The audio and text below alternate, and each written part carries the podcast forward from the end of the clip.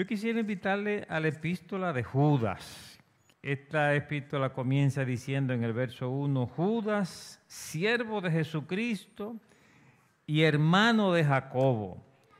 Bueno, la mayoría de los eruditos que he consultado piensan que se trata de Judas, hermano de Santiago y hermano del Señor. Sin embargo, él se presenta simplemente como siervo de Jesucristo y hermano de Jacobo. A los llamados santificados en Dios Padre y guardados en Cristo, misericordia y paz y amor os sean multiplicadas. Así comienza Judas su epístola. Padre, muchas gracias por esta epístola que vamos a leer y contamos con la dirección de tu Santo Espíritu para sacar de ella provecho para nuestras vidas. Te lo pedimos en el nombre de Jesús. Amén. El verso clave es el verso 3, donde Judas dice claramente por qué le escribe esta carta. Dice, amados, por la gran solicitud que tenía de escribiros acerca de nuestra común salvación, me ha sido necesario escribiros exhortándoos, y aquí viene la frase, que contendáis ardientemente por la fe que ha sido una vez dada a los santos. Bueno, podríamos predicar solamente por esa última parte de ese versículo. Es una frase bien elaborada, bien rica, por la fe que ha sido una vez dada a los santos. Primero, eh, Judas usa la palabra fe en el sentido que se usa en las epístolas. Eh, fe como creencia, fe como doctrina. Y hay que ver esta diferencia del uso semántico de la palabra fe en las epístolas que en los evangelios. En los evangelios es fe que hace milagros. Ese es el sentido de fe en los evangelios. Pero en las epístolas, como lo usa Judas en este lugar, es fe en el sentido de creencias, doctrina. Y por eso añade, por la fe que ha sido una vez dada a los santos. Esa expresión una vez es muy importante porque significa que lo que tenemos aquí, la revelación de la palabra de Dios en el Evangelio, es algo dado una vez y para siempre. O sea, no es algo revisable, memorable. Y por eso hay dos cosas a las que tenemos que estar alerta. Eh, una es que en 20, 21 siglos de historia del cristianismo aparecen nuevas enseñanzas, aparecen nuevas enseñanzas, se ponen de moda y se repiten de boca en boca, de iglesia a iglesia, pero no son parte de esa fe dada una vez a los santos. Entonces nuestra responsabilidad es revisar bien esta palabra para mantenernos en esa fe. Otro error que ha aparecido en la historia del cristianismo es lo que se llama la teoría, la teología modernista. La teología modernista ha pretendido modernizar, enriquecer, mejorar la palabra que fue dada una vez. Pero el texto es muy claro, la fe que ha sido una vez dada a los santos. Y nosotros tenemos, hermanos, la responsabilidad de mantenernos en esa fe. El contraste viene desde el verso 4 cuando dice, porque algunos hombres han entrado encubiertamente. O sea, estos se oponen a esa fe una vez dada a los santos. O sea, la iglesia se establece, pero algunos se desvían, han entrado encubiertamente. Entonces dice, los que desde antes habían sido destinados para esta condenación, hombres impíos que convierten en libertinaje la gracia de nuestro Dios y niegan a Dios, el único soberano, y a nuestro Señor Jesucristo. Esos son los, que se desvían del camino correcto. Y entonces, como advertencia, dice el verso 5, más quiero recordaros que ya que una vez lo habéis sabido, que el Señor, y aquí va a decir tres cosas que son como tres advertencias, para que nosotros aprendamos de estas tres experiencias del pueblo de Dios y nos mantengamos en la fe una vez dada a los santos. Que el Señor, habiendo salvado al pueblo sacándolo de Egipto, después destruyó a los que no creyeron. O sea, algunos salieron, pero murmuraron en el desierto y allí perecieron. Entonces Judas está diciendo, recuerden que algunos eran parte del pueblo de Dios y cuando se desviaron, perecieron en el desierto. Segundo, dice Judas en el verso 6, y a los ángeles que no guardaron su dignidad, sino que abandonaron su propia morada, los ha guardado bajo oscuridad en prisiones eternas para el juicio del gran día hay una gran dificultad en interpretar este versículo y hay básicamente dos lecturas que se hacen de este versículo 6. Una lectura es que simplemente se refiere a los ángeles caídos, a la caída de los ángeles con Satanás, eh, como dicen otros pasajes de la Escritura. Pero también hay una lectura que interpreta este versículo a la luz de Génesis capítulo 6, cuando habla de los hijos de Dios y todo lo que sucede allí. Eh, esa es una lectura y se van a sacar muchas conclusiones a partir de allí. De todas maneras, lo claro de este versículo es que esos ángeles que no guardaron su dignidad están bajo oscuridad en prisiones eternas. O sea, están inhabilitados, están en prisiones eternas. Hay muchas conjeturas que se han hecho y hay que decir claramente que estos ángeles caídos no son los demonios que se mencionan en otro lugar, porque estos están en prisiones eternas, igual que lo dice el pasaje paralelo en Lucas, segunda, segunda de Pedro, capítulo 2. De todas maneras, estos ángeles que pegaron fueron reprendidos. Y tercero, el tercer ejemplo está en el verso 7, como Sodoma y Gomorra eh, las ciudades vecinas, las cuales de la misma manera que aquellos, habiendo fornicado e ido en pos de vicio contra la naturaleza, fueron puestas, por ejemplo, sufriendo el castigo del fuego eterno. En otras palabras, hermano, manténgase firme en la fe una vez dada a los santos, porque Dios castiga a los que se desvían. ¿Cuántos dicen amén?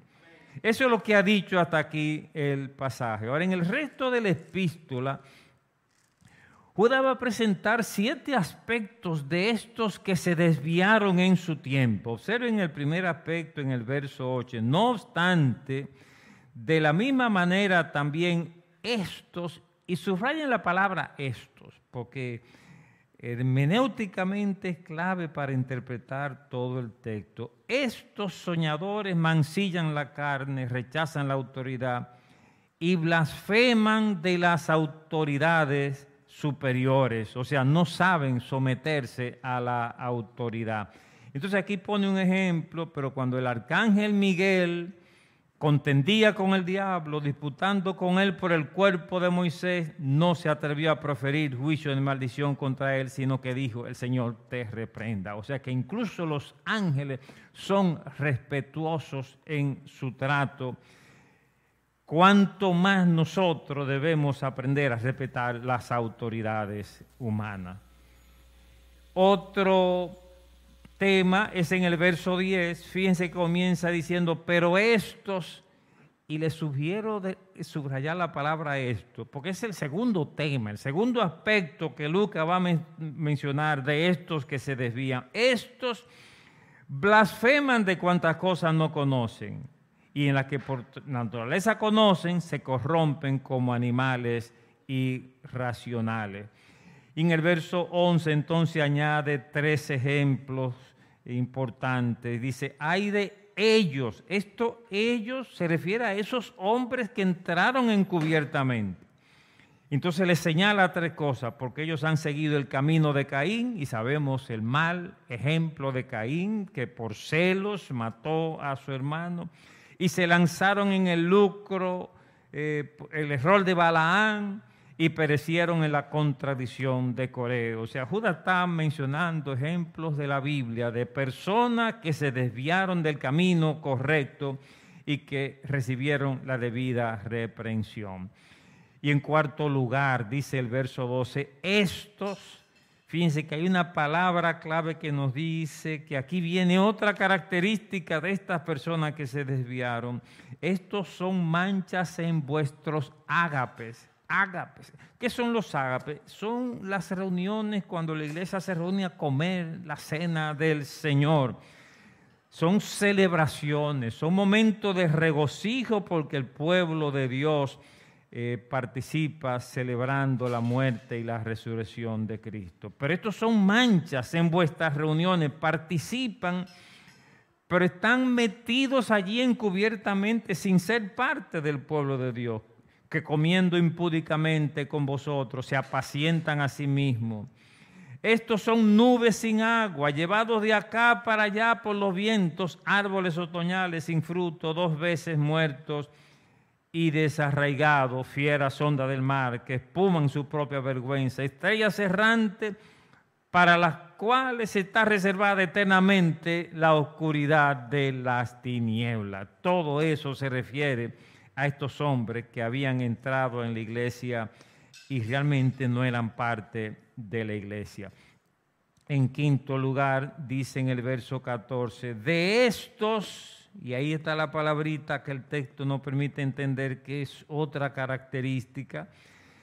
De esto también profetizó Enoch, séptimo desde Adán, diciendo, he aquí el Señor con su santa decena de millares para hacer juicio contra hombres impíos y todo eso. Aquí hay una dificultad en el texto para entender a qué se refiere cuando dice que profetizó Enoch porque hay un libro de Enoch, que es un libro apócrifo, que existe ciertamente y que existió antes de los tiempos de la iglesia, eh, pero es un libro apócrifo y de ninguna manera podría ser eh, escrito por Enoch, porque no fue antes del diluvio.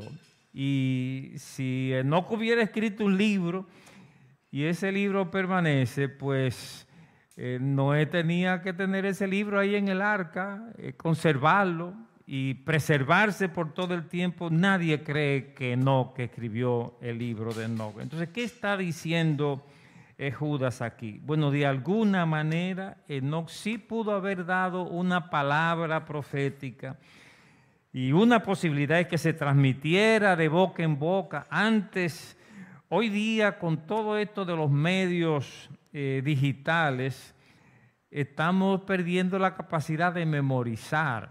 Ya en la iglesia ni siquiera memorizamos versículos, porque todo se saca fácilmente ahí de un celular.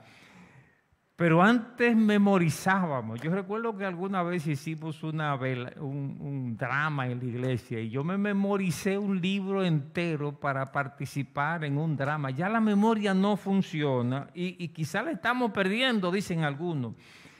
En los tiempos de, la iglesia primitiva, había gente que se sabía enteras las cartas de Pablo. O sea, que podían recitar las cartas de Pablo, porque no tenían cosas escritas, entonces desarrollaban la memoria. Lo mismo que pasa con los ciegos, que como no ven, desarrollan otro sentido. Así pasaba con la gente antes, y es posible que una profecía de no eh, persistiera y que de diferente manera eh, se transmitiera. De todas maneras, lo que Judas está diciendo, estos son impíos como esos que denunció eh, Enoch. En sexto lugar, dice el verso 16, estos, y observen que es otra característica de estos que se desvían del camino, son murmuradores, querellosos, que andan según sus propios deseos, cuya boca habla cosas infladas, adulando a las personas para sacar provecho. Pero vosotros, ustedes observan que en sus Biblias, aquí se pone el verso 17 como si fuera comenzando un nuevo párrafo. En realidad, este verso 17 es continuación del verso 16. O sea, estos son murmuradores, dice el verso 16 pero vosotros, amados, o sea, es la eh, complementación de lo que dice anterior. Ellos son murmuradores, pero vosotros tenemos la palabra, memoria de las palabras que antes fueron dichas por los apóstoles de nuestro Señor Jesucristo, los que os decían, en el portés tiempo habrá buladores que andarán según sus malvados deseos. Y finalmente, eh, dice el verso 19, estos, y fíjense que es la séptima vez que el texto nos permite identificar una cualidad diferente a los que siguen esa fe una vez dada a los santos. Estos, dice el verso 19, son los que causan divisiones, divisionistas, los sensuales, que no tienen la dirección del Espíritu Santo, pero vosotros, fíjense que es el mismo juego gramatical aquí, pero vosotros, amados, edificándoos, y aquí eh, Judas va a introducir de manera elegante eh, las tres virtudes cardinales, fe, esperanza y amor, que los apóstoles y la iglesia primitiva elaboraron como un resumen de los contenidos del mensaje eh, cristiano, del mensaje integral, fe, esperanza y amor. Pero Judas lo va a combinar con las tres personas de la Trinidad, Padre, Hijo y Espíritu Santo. Fíjense cómo dice, edificando sobre vuestra santísima fe, orando en el Espíritu Santo. Conservaos en el amor de Dios, esperando la misericordia de nuestro Señor Jesucristo para vida eterna. Amén y amén. Fe, esperanza y amor, Padre, Hijo y Espíritu Santo. Así concluye esta epístola con siete advertencias, siete rasgos de los que se desvían de la fe una vez dada a los santos. Y entonces concluye con la palabra siguiente en el verso 22. A algunos que dudan, convencerlo. A otros, salvad, arrebatándolo del fuego. Y a otros, tener misericordia con temor, aborreciendo aún la ropa contaminada por su sangre. Fíjense que son tres actitudes diferentes. O sea, eso que se desvían eh, no, no podemos manejarlos a todos de la misma manera. Algunos que dudan, convencerlo, acérquense a ellos y traten de convencerlo. A otros, salvad, arrebatándolos del fuego. Y de otros, tener misericordia con temor, aborreciendo aún la ropa contaminada por su carne. O sea, a esos suéltenlos en banda. No pierdan su tiempo, que eso están realmente tan lejos que por más que le tratemos de ayudar, ellos ya han eh, cogido el camino equivocado. Esta es la fascinante epístola de Judas. Y concluye entonces finalmente con la doxología. Y aquel que es poderoso para guardaros sin caída y presentaros sin mancha delante de su gloria con gran alegría. Al único y sabio Dios, nuestro Salvador, sea gloria y majestad, imperio y potencia, ahora y por todos los siglos. Amén. Amén. Que Dios bendiga esta epístola y ojalá que esto sirva de motivación para revisarla en nuestras casas y aplicarla a nuestras vidas. Gracias, Padre por toda la Biblia y especialmente gracias por esta epístola de Judas que nos recuerda la fe que una vez fue dada a los santos. Ayúdanos, Señor, a aferrarnos a esa fe, a estudiarla en tu palabra, diferenciarla de tantas cosas que se han añadido después para mantenernos en la palabra original. En el nombre de Jesús. Amén, amén. Dios le bendiga.